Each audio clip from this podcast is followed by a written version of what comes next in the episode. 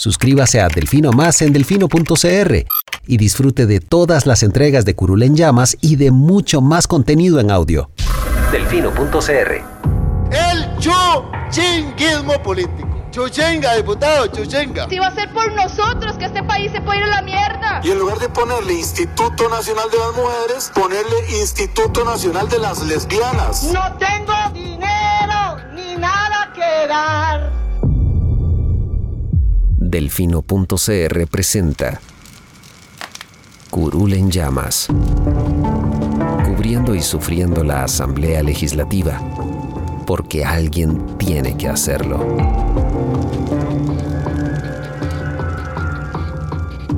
Hola queridos suscriptores de Delfino.cr, bienvenidos a un nuevo programa de Curul en Llamas, el podcast semanal donde les comentamos los temas más relevantes e irrelevantes de la Asamblea Legislativa. Les saluda Luis Madrigal desde el 23 de julio del 2021, como siempre, en compañía de... May, espero que todas y todos estén bien. Vamos a empezar con una noticia de última hora, por así decirlo, y es que esta mañana eh, se informó del lamentable fallecimiento del diputado guanacasteco de la Unidad Social Cristiana, don eh, Rodolfo Peña Flores, quien llevaba ya más de dos meses hospitalizado eh, producto de la COVID-19. Don Rodolfo es el primer diputado que pierde la batalla, si se puede decir de alguna forma, contra el virus y las secuelas que le causó a su organismo. Él fue trasladado hace unos días del hospital de Liberia, donde estuvo hasta el hospital eh, Calderón Guardia, donde falleció la mañana de este viernes. Naturalmente ya todas las, todos los diputados de todas las fracciones legislativas han empezado a emitir sus eh, mensajes de condolencias y de solidaridad con la familia de don Rodolfo. Eh, y, no podemos hacer otra cosa que igualmente desear que sus restos descansen en paz y que su familia pueda encontrar paz y tranquilidad en esos difíciles momentos. Nuestras condolencias para toda la familia y personas cercanas al ah, diputado. Las, el segundo cuatrienio consecutivo que en el último año muere un diputado. Sí, el año pasado también. El año pasado, El año, el año pasado, eh, perdón, el, cuatrienio, anterior. Y eh, fue don eh, Rafael, Rafael Marín Quiroz. Rafael se llamaba. Marín Quiroz, creo, no estoy seguro si se llamaba Rafael. Y no estoy seguro tampoco si era un diputado de Guanacaste, pero creo que ya sería la segunda ocasión consecutiva. Era de Liberación, es lo que yo recuerdo. Era el diputado de Liberación, pero bueno, mientras Lucho busca el dato que quiere darnos. Sí, eh, era, el diputado de Liberación por Guanacaste, Juan Marín Quiroz. Él falleció tras chocar contra el peaje en eh, Alajuela. En el último año del cuatriario pasado. Pero bueno, eh, Lamentable. Eh, ya muchos han preguntado en redes sociales qué es lo que sigue a continuación. Y digamos que el protocolo es el siguiente. La Secretaría del Directorio de la Asamblea tiene que informarle al Tribunal Supremo de Elecciones del fallecimiento de don Rodolfo, aunque el Tribunal Supremo de Elecciones ya esté enterado, porque es el quien lo escribe. Eh, y el Tribunal Supremo de Elecciones se encarga de llenar la, la vacante con los que haya postulado, los que siguen en la lista de candidatos a diputados del PUSC. En segundo lugar estaba eh, Melina Hoy, que ya se informó que declinó el puesto porque está aspirando a una diputación para el 2022. Según notas de prensa que circulan desde horas de la mañana de hoy. Sí. Y entonces el tercer lugar, y ya sí sería creo que el último candidato del, del PUSC por Guanacaste, sería un señor que se llama José María Guevara. Que no sé quién es. Que no sabemos quién es, tendríamos que revisar esa, su currículum. Eh, pero quien dice que pues que si le toca, él sí, lo va a, él sí lo va a asumir. Abogado de 63 años. Abogado de 63 años, ok. Es la información que tengo de otras notas de prensa. Ok, pues ese sería el, el nombre. Eh, la presidenta, doña Silvia Hernández, tendría que... Bueno, el tribunal tiene que darle la credencial, tiene que, que juramentarlo primero. Esto no va a ser antes del martes. No. Sí, el lunes es feriado, para que se acuerden.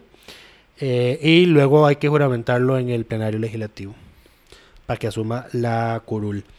Em, de paso mencionarles que estamos viendo cómo vamos a solventar el tema con la plataforma asamblea. Esperamos resolverlo técnicamente esta misma, este mismo Esperamos fin- que la plataforma este ya, lo semana. tenga contemplado, porque esto fue una de las cosas que desde un principio se sabía que podían pasar los cambios de curules en una legislatura. Sí, eh, di, la, Pero bueno, es que la, la pasada hubo renuncia y le fallecimiento. pasaba un montón de renuncias, porque primero Sí. renunció de Santi, después renunció Fabricio, después Renunció hubo una- Ronald Vargas Araya.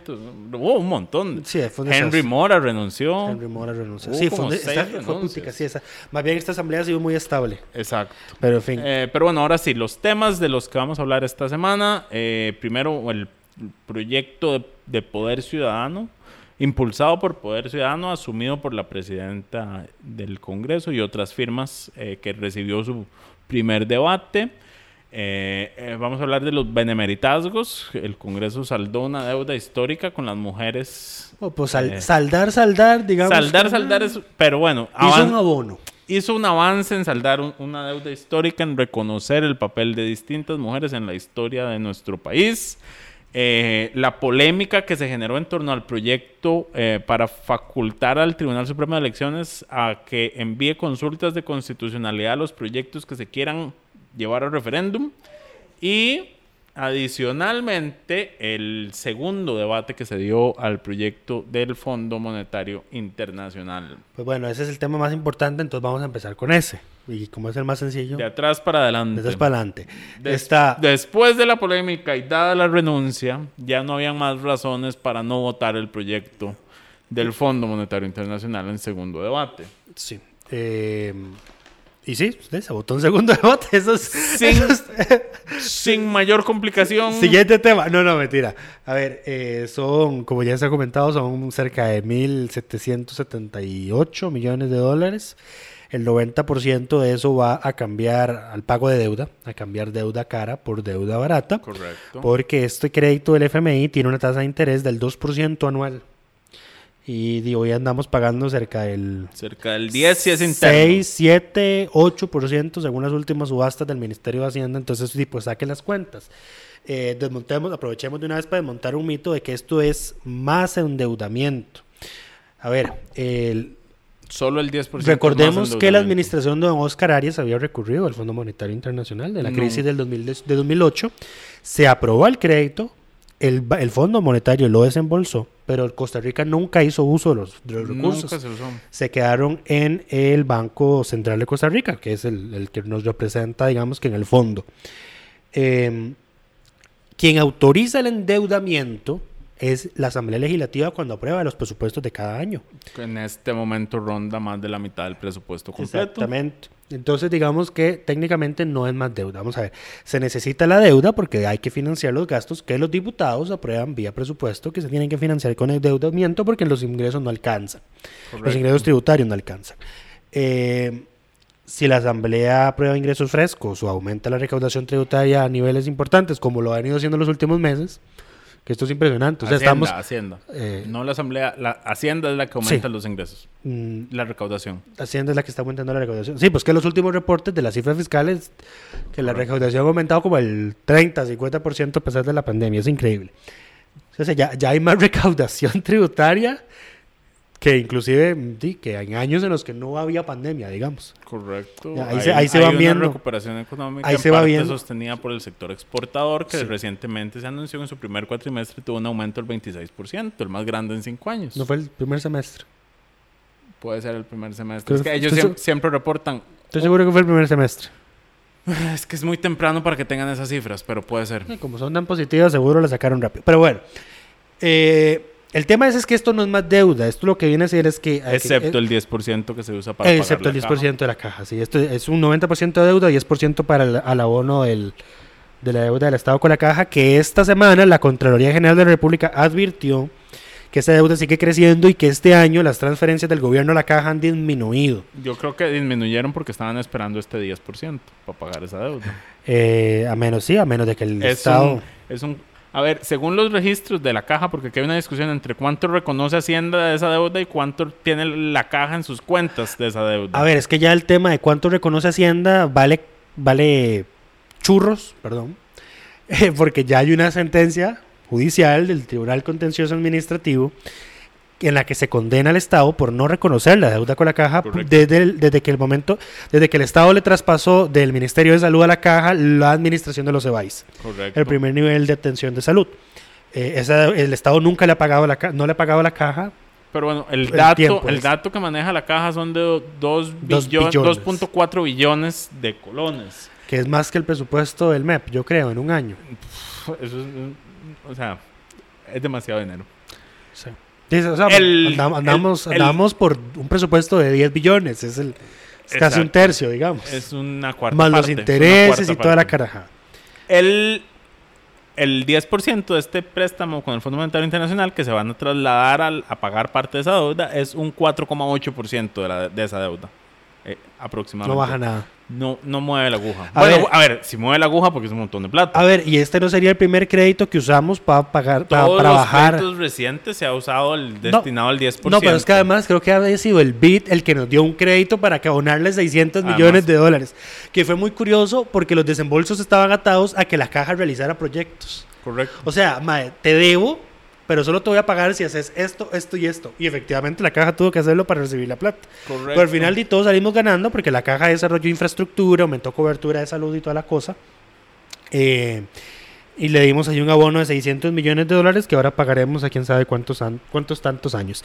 Pero bueno, de nuevo, el punto y ya para cerrar la idea. Esto no es más deuda. Lo que viene a hacer es que ya no tenga que salir Hacienda a hacer subastas en el mercado interno, a poner bonos al 8, al 10% de interés anual sino que usa estos fondos al 2% de interés al año y que tiene 10 años para pagarlo.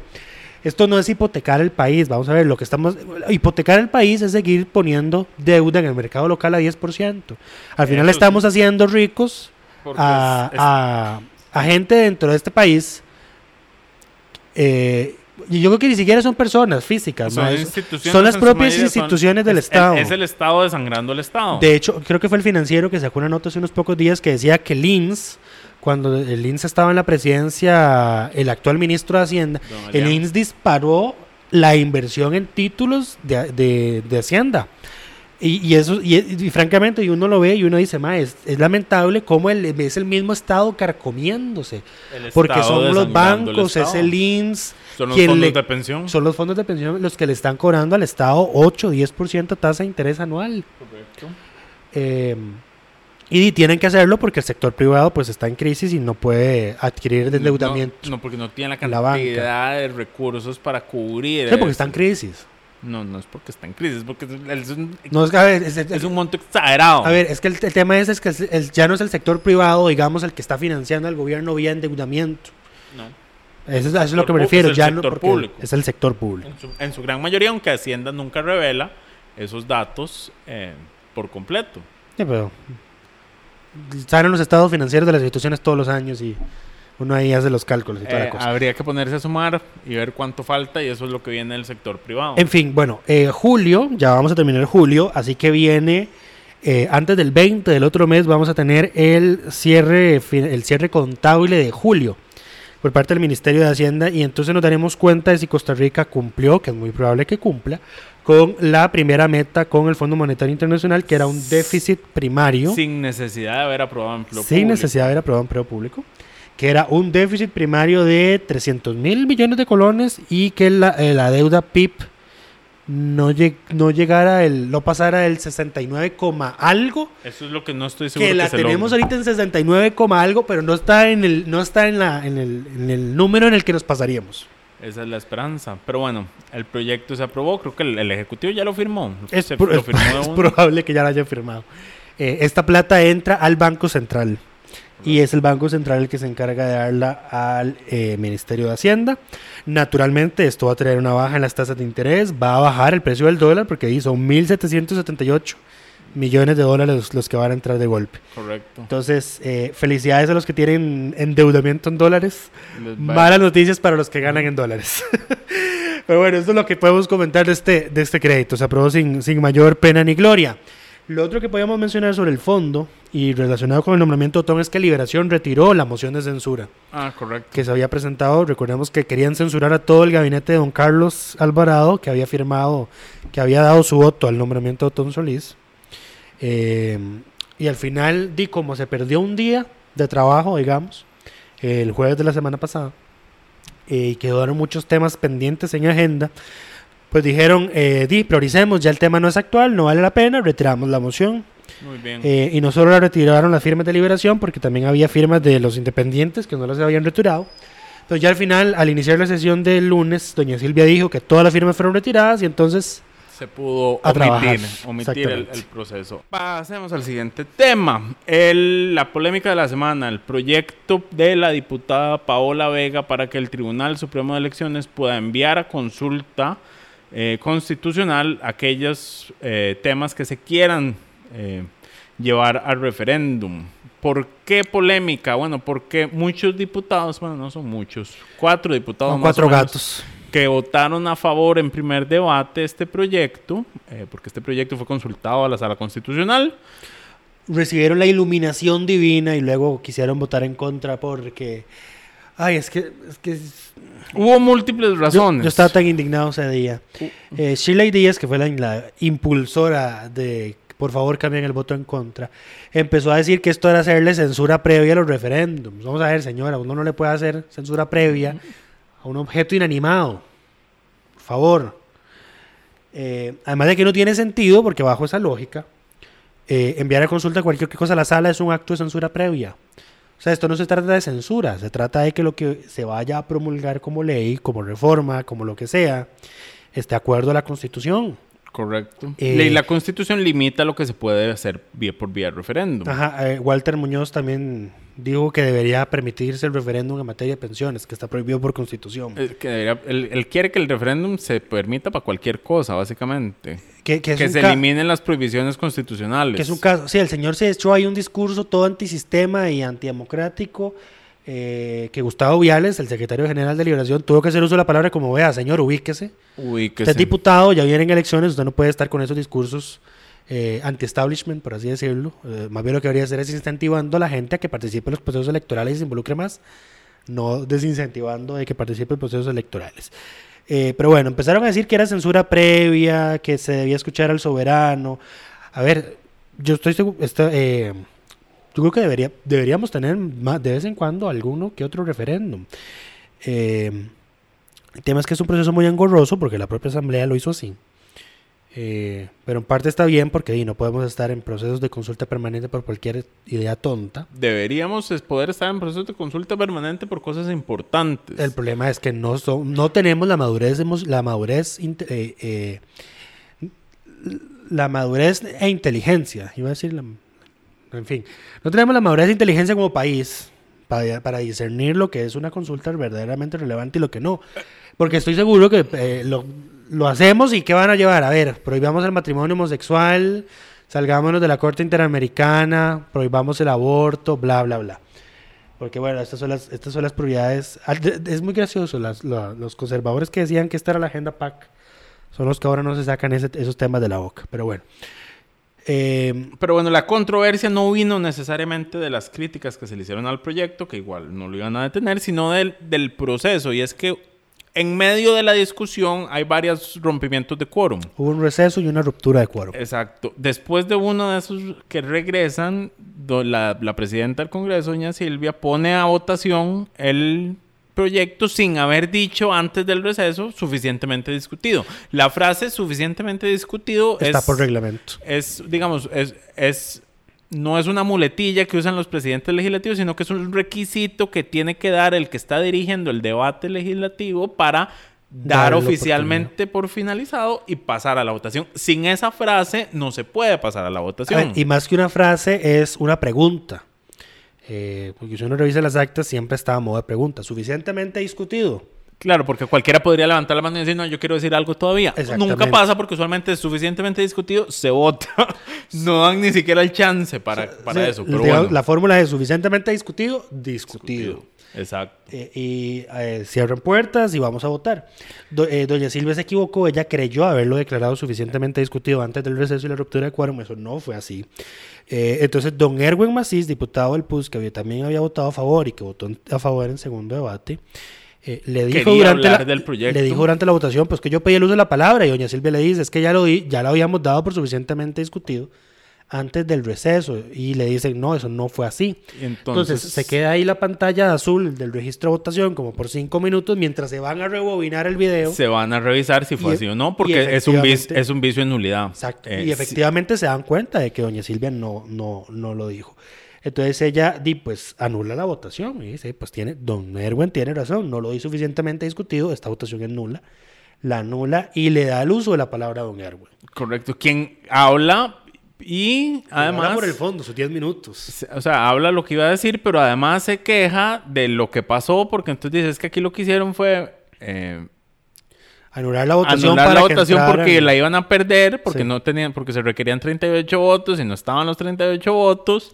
Y entonces, em, Él se enojó porque anularon la votación que no iba a ser positiva. exacto. Y se sumó a ese reclamo eh, Patricia Villegas y se sumió Shirley Díaz. Y Walter Muñoz, el, y Walter el- el Muñoz. otro del En fin, era demasiada la payasada. Por más que doña Silvia les explicaba, vamos a ver, ah, es que solo le faltó sacar una pizarrita.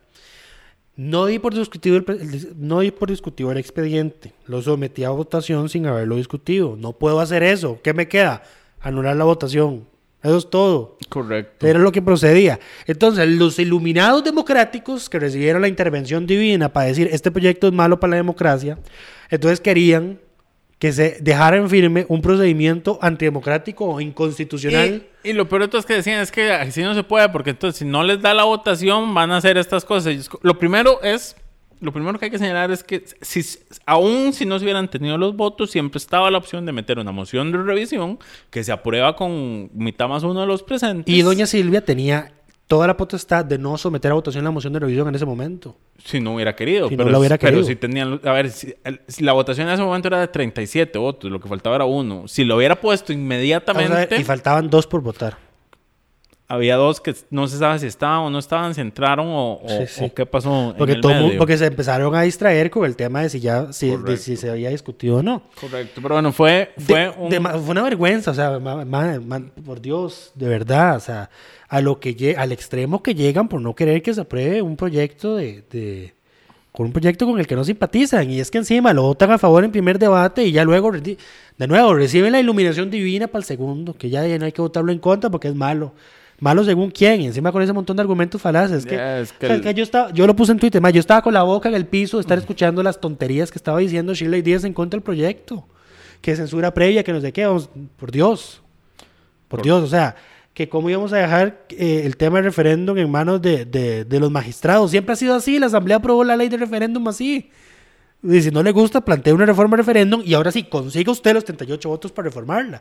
Porque ¿por qué se ocupaba los 38 votos? Porque esta es una reforma a la ley de referéndum y cuando se promulgó la ley de referéndum se puso que se necesitan 38 votos para reformar. ¿Y por qué era necesaria esta reforma? Porque resulta y acontece que el tribunal autoriza recolecciones de firmas para llevar proyectos a referéndum y mientras la gente está recogiendo las firmas, alguien va y mete una acción de inconstitucionalidad porque dice, este proyecto es inconstitucional. Ujú. Eh, y la sala y encuentra que es inconstitucional.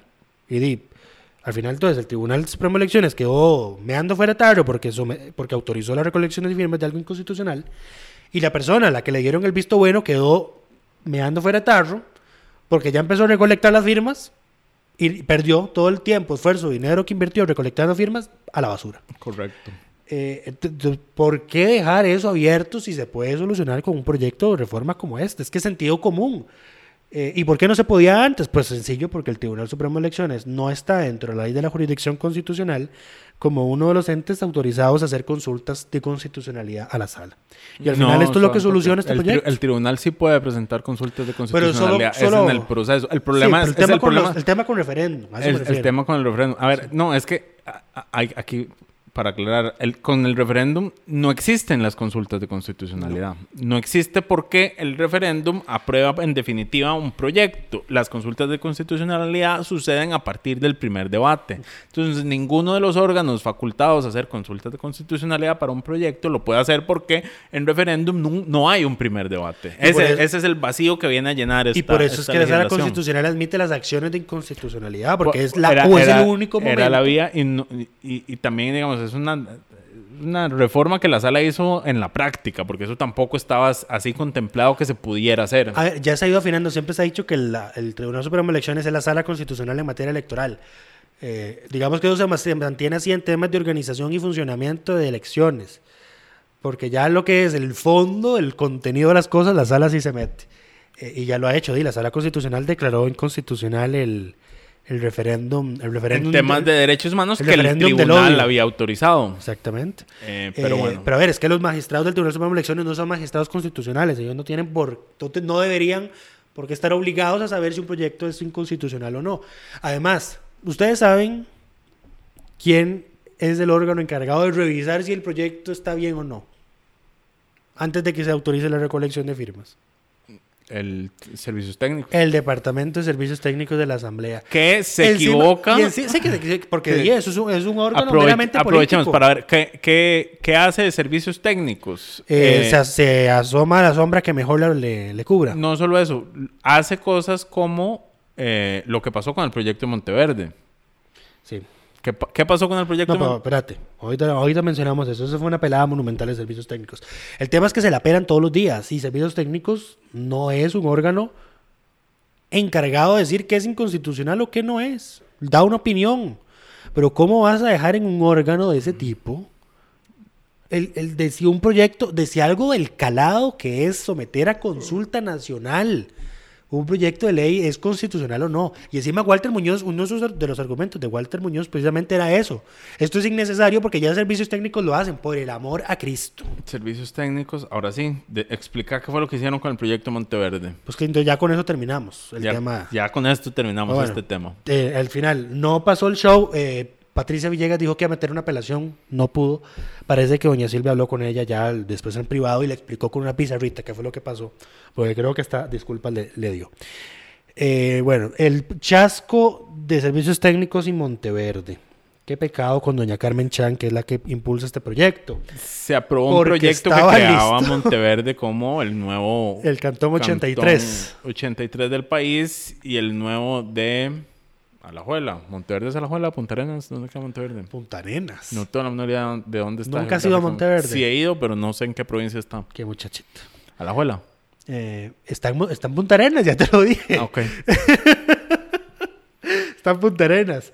Se aprobó el primer debate y todos los proyectos después de aprobarse en primer debate tienen que pasar a la comisión de redacción, donde un equipo de filólogos, en este caso ese día fue una filóloga, lo recuerdo bien porque yo vi esa sesión, y servicios técnicos pues presentan un informe, una propuesta filológica, que es ahí lo que hacen los diputados. Eh, ahí es como si, la, ahí la filóloga es como una diputada más. Es muy, es muy interesante ver eso. Yo nunca había visto una sesión, honestamente nunca había visto una sesión de la comisión de redacción. Vi ese día por, porque era lo que había. Creo que terminó una comisión que estaba viendo y se reprobó automáticamente. Pues fue muy interesante, porque toda la funcionaria presenta una propuesta filológica que es del proyecto y empieza a hacer anotaciones. Esto debería cambiarse por esto, por este y este motivo. Y todos los diputados van revisando página por página del proyecto. Dice, página 1, si hay algo, pues dicen, hay una propuesta aquí, ¿la aprobamos o no? Página 2, si no hay nada, página 3, página 4. Y así sucesivamente.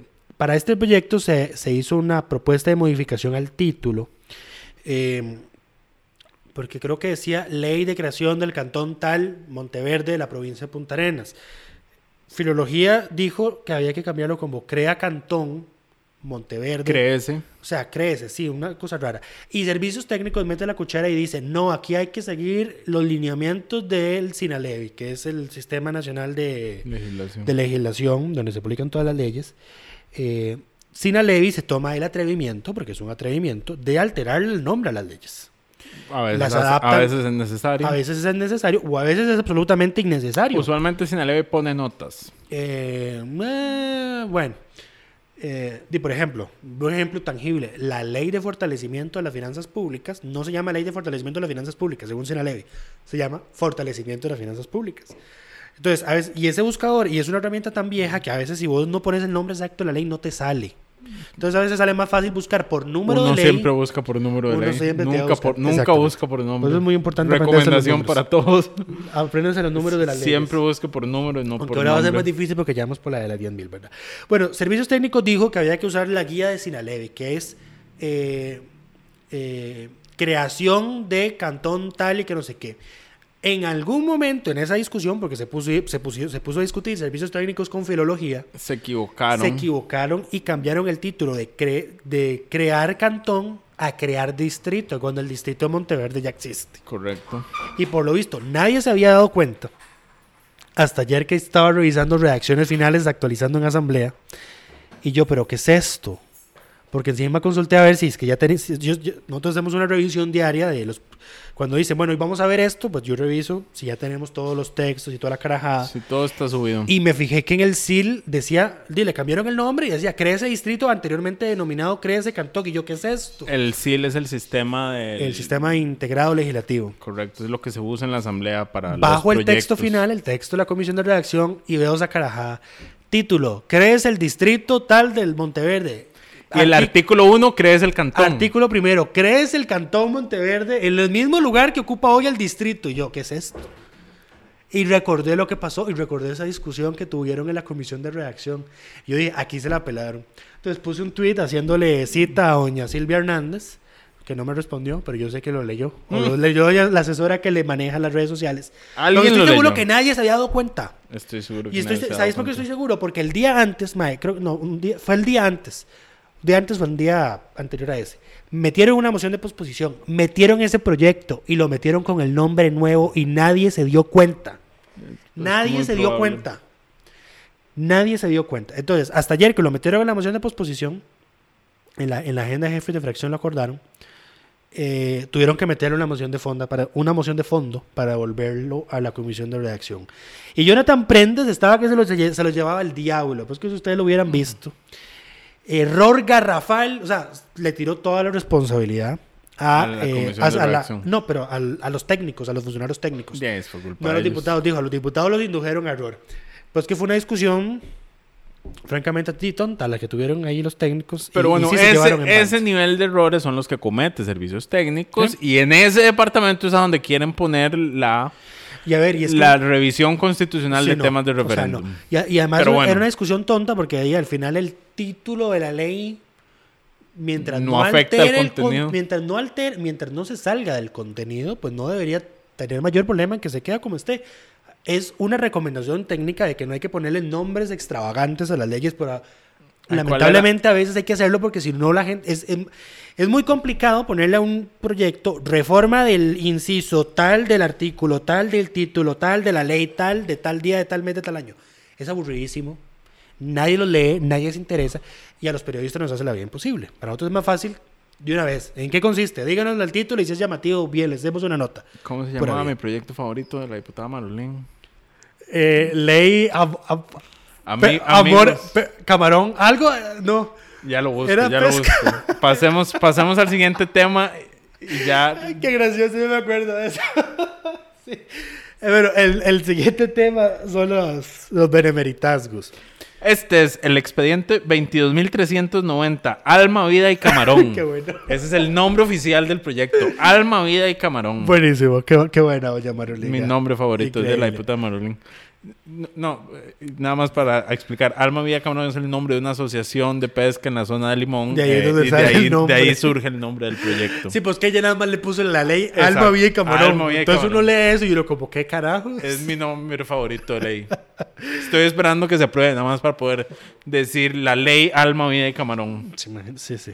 Pero bueno, Eh, continuemos. Yo estoy seguro que esa sería una de las que el Sinalevi les cambiaría como, no sé, reforma, promulguese ley tal cosa porque esto es innombrable. Em, pero bueno, pasemos al siguiente tema, los benemeritazgos. El miércoles la Asamblea decidió hacer una sesión extraordinaria para aprobar una lista de proyectos de benemeritazgos que tenían pendientes. En total se aprobaron 14 y fueron 14 mujeres las que entraron eh, al... a- bueno, entraron, Las se dice entraron porque hay un salón, pero bueno, las que recibieron la, la condecoración, es, recordemos que el benemeritazgo es una condecoración póstuma, no se puede otorgar a personas en vida. Los reconocimientos que se pueden otorgar a personas en vida son los de ciudadanías de honor, que no tienen ningún valor y se usa para personas extranjeras, no nacionales, me parece, si no me equivoco. Eh, y, eh, y bueno, ¿por qué 14 mujeres? Aquí recordemos que se aprobó una reforma al reglamento porque eh, hay una limitación y es que en teoría, eh, inicialmente, o bueno, desde sus orígenes, se podían la cantidad de benemeritazgos que una asamblea puede otorgar Era cuatro por periodo. está limitada a, a cuatro por, por año. O sea, una uno por legislatura. Uno por legislatura. Si ah, no cuatro por cuatrienio. Cuatro por cuatrienio. Cuatro por cuatrienio. Sin embargo, lo que ha pasado es que había un gran des- desbalance de género y diga, teníamos, por ejemplo, más instituciones beneméritas que mujeres Aquí, beneméritas. aquí lo tengo. Entre 1847 y agosto de 2019, la Asamblea Legislativa había otorgado 127 benemeritazgos, de los cuales 25 se le dieron a instituciones o organizaciones, 95 a hombres y solo 7 a 6 mujeres, porque una de ellas recibió dos. Ok, eso significa que aún con los 14 aprobados, No estamos ni cerca. seguimos teniendo más instituciones beneméritas que mujeres beneméritas. Eh, pero bueno.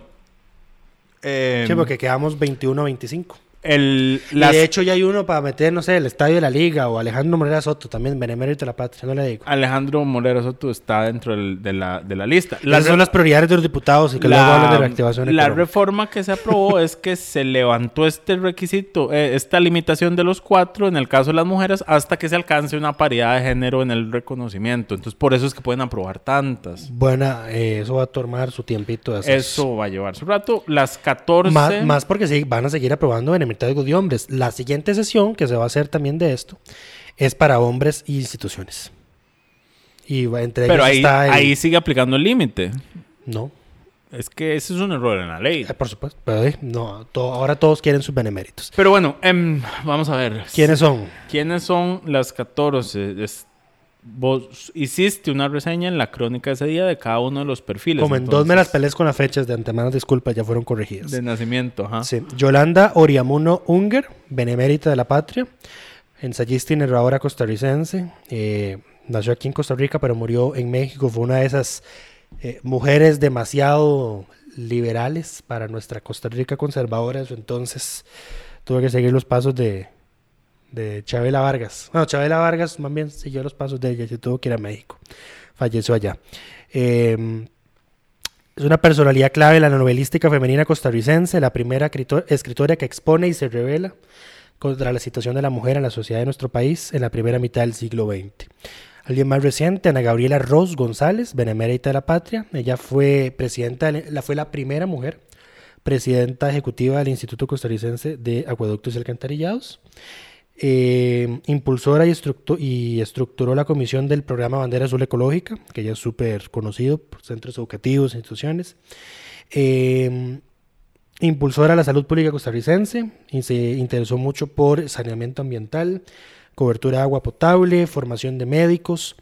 Eh, en honor a ella existe la Fundación Ana Ross de lucha contra el cáncer, porque ella lamentablemente perdió la batalla contra el cáncer.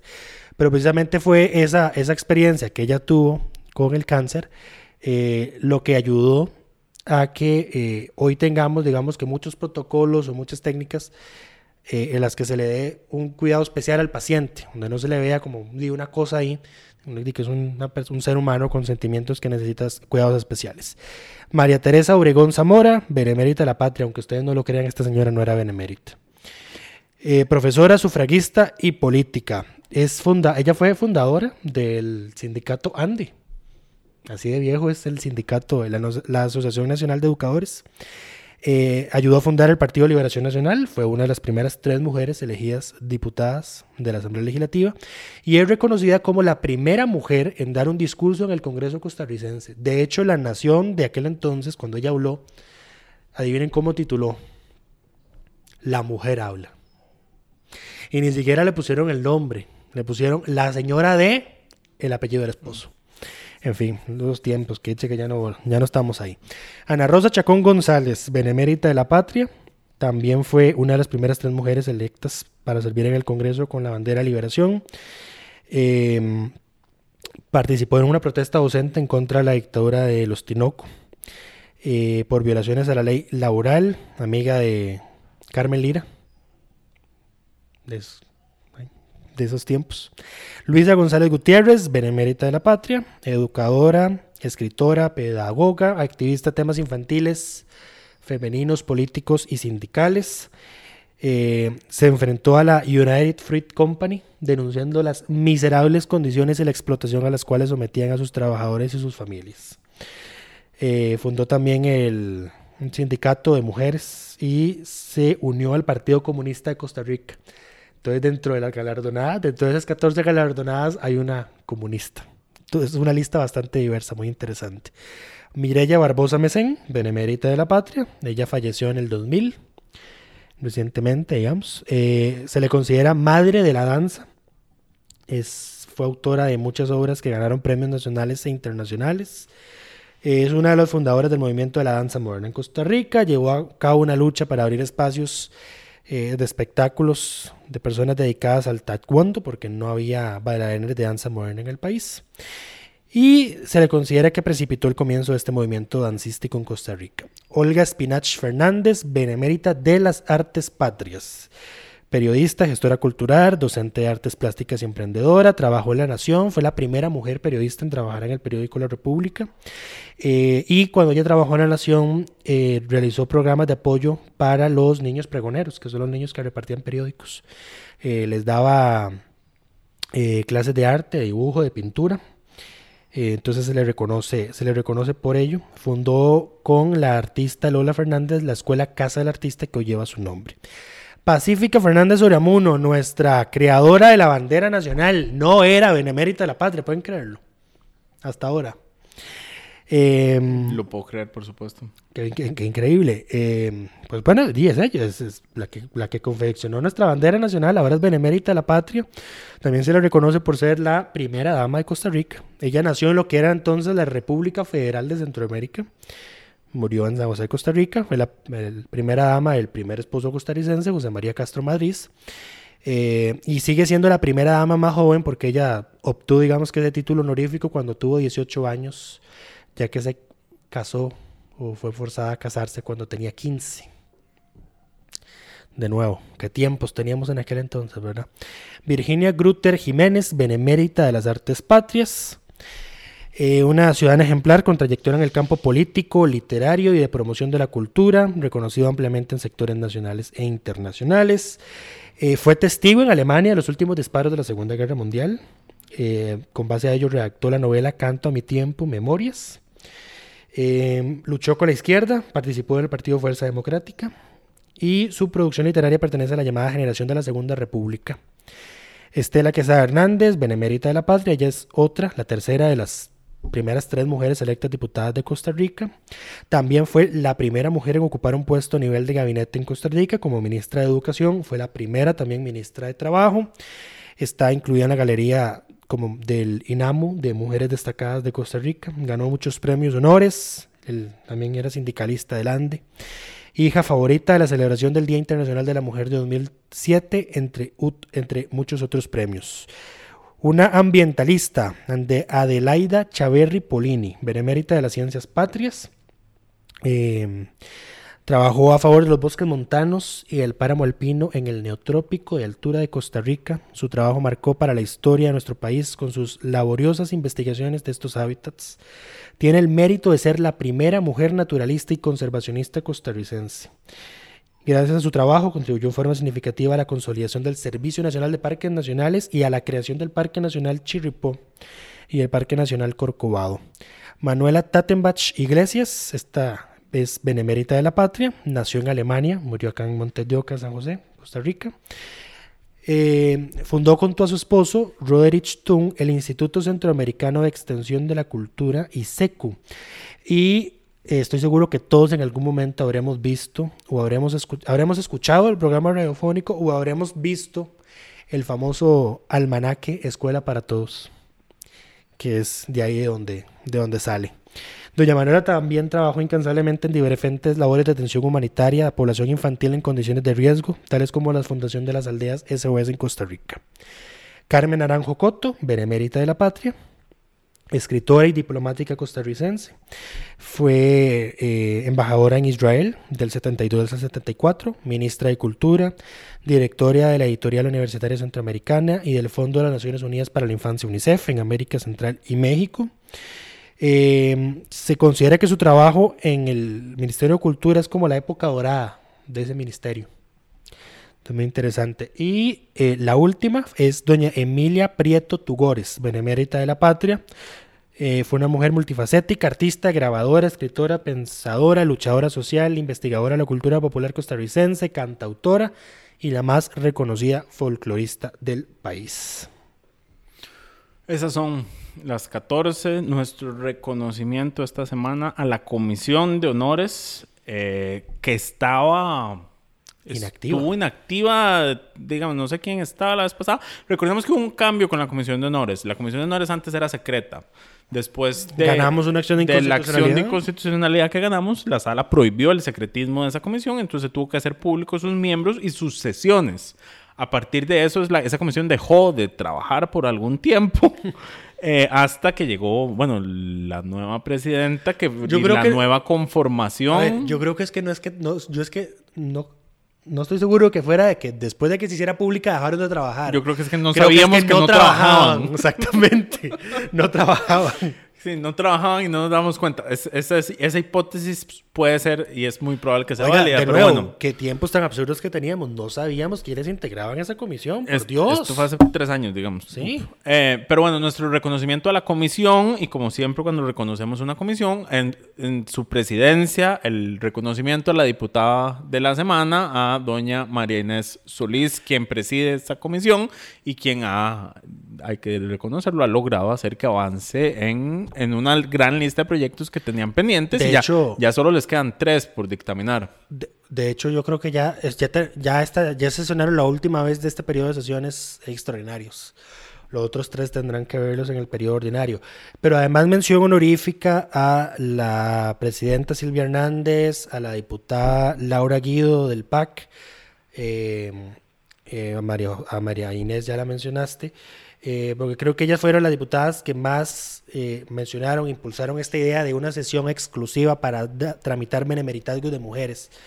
Eh, naturalmente, cuando se aprobaron, se, esos benemeritazgos se aprobaron de corrido, también fueron votaciones públicas por primera vez.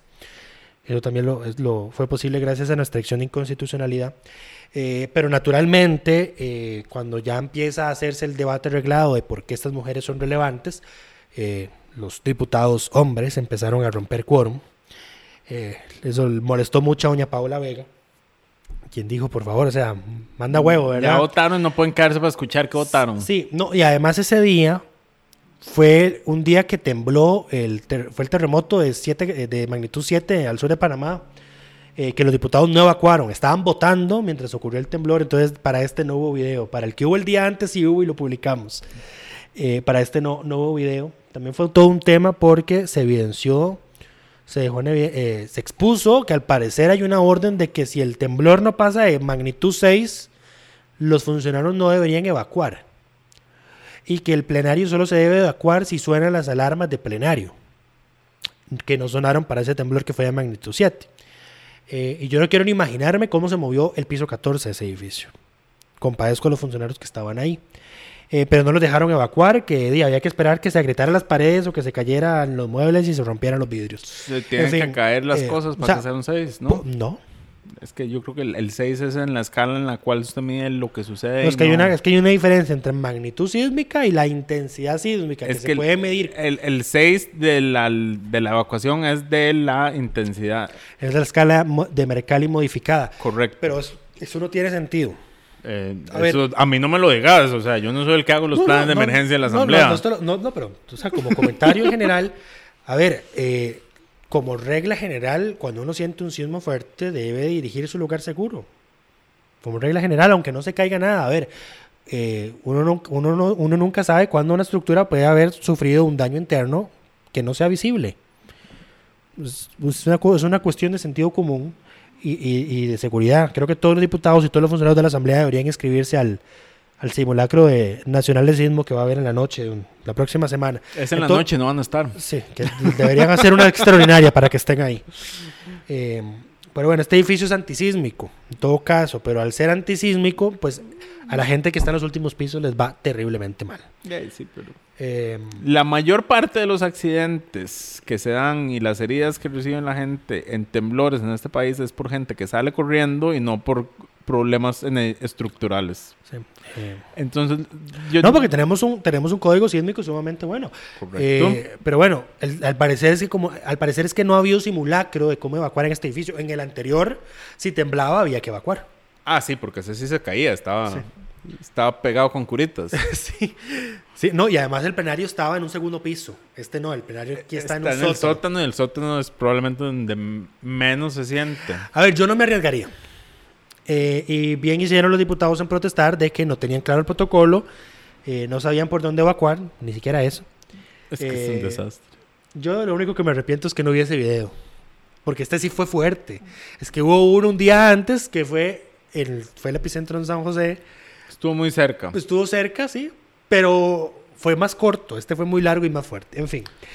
Pero bueno, pasemos tema. al último tema de esta semana y fue que es el día de ayer, jueves, se logró la aprobación del expediente 22.414, impulsado por la el agrupación ciudadana Poder Ciudadano Ya. Y lo que este proyecto busca es, aunque ustedes no lo crean, los partidos cuando inscriben sus candidaturas tengan que dar una información mínima acerca de las personas que son sus candidatos, tanto para la presidencia como para la Asamblea Legislativa. Esta ley debería llamarse Manda huevo, que no lo teníamos. Ley Anti-Nueva República. Eh, Porque, ley de restauración nacional, porque di, eso fue lo que, di, este proyecto sale como una necesidad porque cuando, no, no, pero. cuando vi, cuando sale que Restauración Nacional gana 14 curules, no teníamos nadie, ningún medio de comunicación tenía fotos de esos diputados. Yo recuerdo la, porta, la, la nota de la extra, que la extra siempre publica las fotos de los 57 diputados cuando salen electos. Los de restauración no tenían foto, no había foto. O sea, la foto de Giovanni Gómez Obando, que es un diputado de restauración, oiga, yo creo que esa foto, ese, ese señor tenía como 20 años. Era irreconocible. Usted- uno ve la foto hoy y uno dice, mae, esta, esta es otra persona, se equivocaron. Pero eso siempre pasaba. A ver, cuando el Frente Amplio saca 10 diputados, nada, había muchos que entraron de golazo y nadie sabía quiénes eran tampoco. Sí, eh, o sea, no es solo, esto no ha pasado solo con restauración, esto No, pues ha ya, pasado. pero ya, ya con ese fue, ya se pasaba, es que fueron 14. Fueron 14, De pero esos el 14, Frente de Amplio, esos- Frente de esos Amplio- 14 solo conocíamos a Carlos Avendaño porque ya había sido diputado.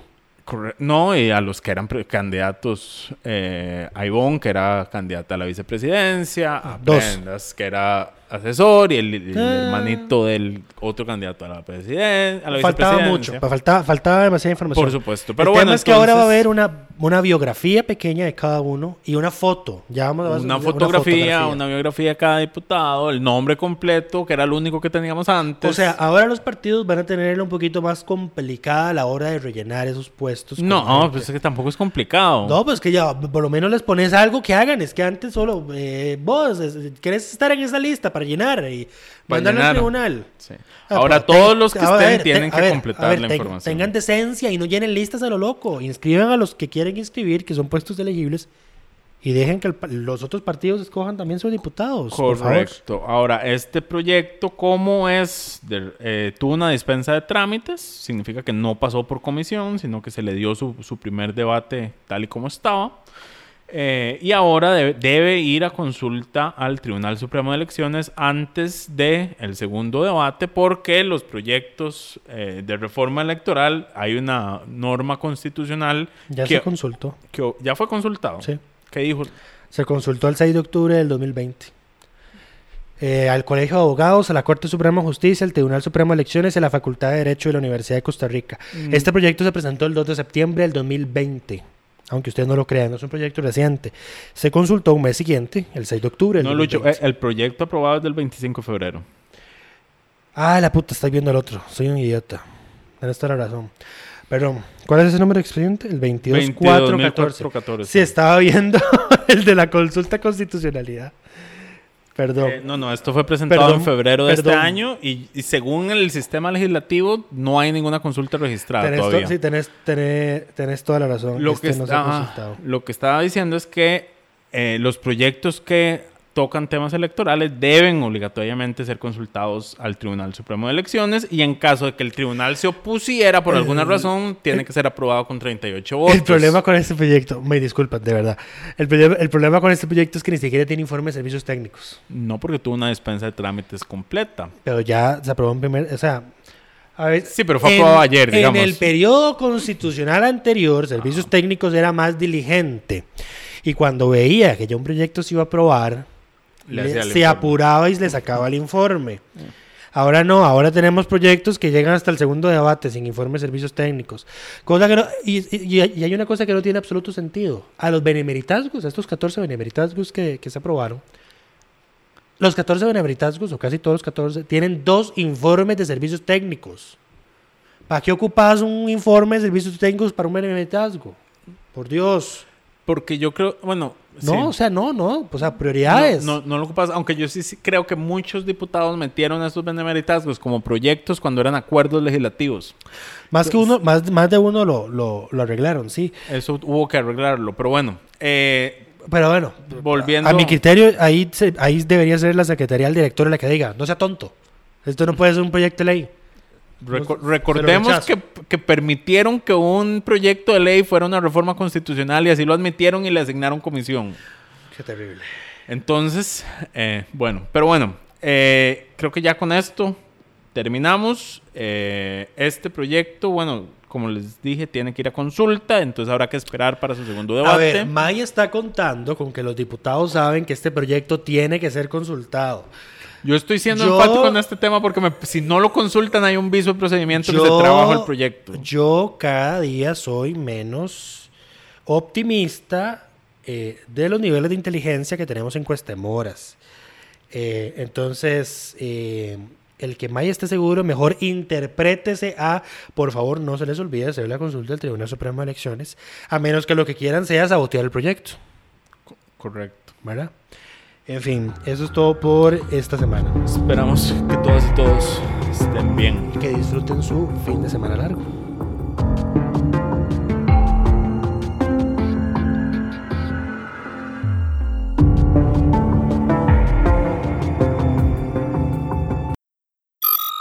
Suscríbase a Delfino Más en delfino.cr y disfrute de todas las entregas de Curul en Llamas y de mucho más contenido en audio.